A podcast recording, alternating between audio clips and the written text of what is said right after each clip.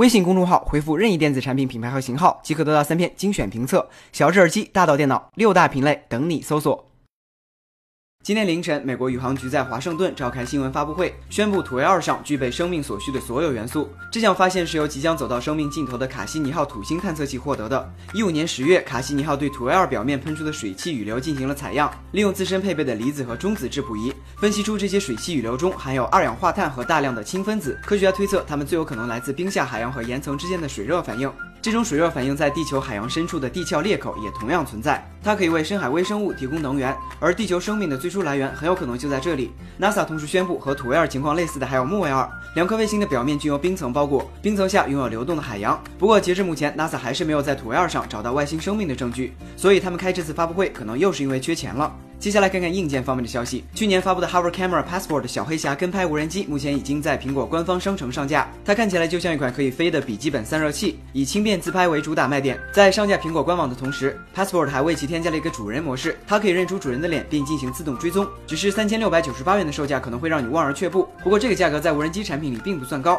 大疆今天就推出这款售价高达八千九百九十九元的精灵四 Advanced，从名字就能看出它的定位介于精灵四和四 Pro 之间。配置上，镜头使用了和 Pro 一样的一英寸两千万。像素感光元件，避障系统和续航能力也保持了同系列的水准。相比精灵四 Pro，Advanced 只是在传感器和遥控器支持的频段上有所精简，而两者之间的差价为一千块，所以到底该买谁，就看你的钱包有多厚了。同样在今天 Bose 发布了两款蓝牙音箱 SoundLink Revolve 和大号版本 Revolve Plus，它告别了 Bose 之前棱角分明的设计语言，桶形的外观和 Google Home 有些相似，IPX4 级别的防水特性可以满足沙滩派对等使用需求。续航上，小款的 Revolve 为十二小时，Revolve Plus 为十六小时。目前两款音箱已经开始预定，售价分别为两百英镑和两百八十英镑。虽然音质和做工都获得了不错的媒体评价，但暖水壶般的外观总会让人觉得买了一个假 BOSS。而在汽车的消息方面，特斯拉 CEO 马斯克日前在一条推特中宣布，今年九月特斯拉将发布半挂式卡车，新车将命名为 Tesla Semi。而在另一条推特中，马斯克宣布，他们还将在十八到二十四个月内发布电动皮卡。看来凑齐特斯拉全家桶是指日可待了。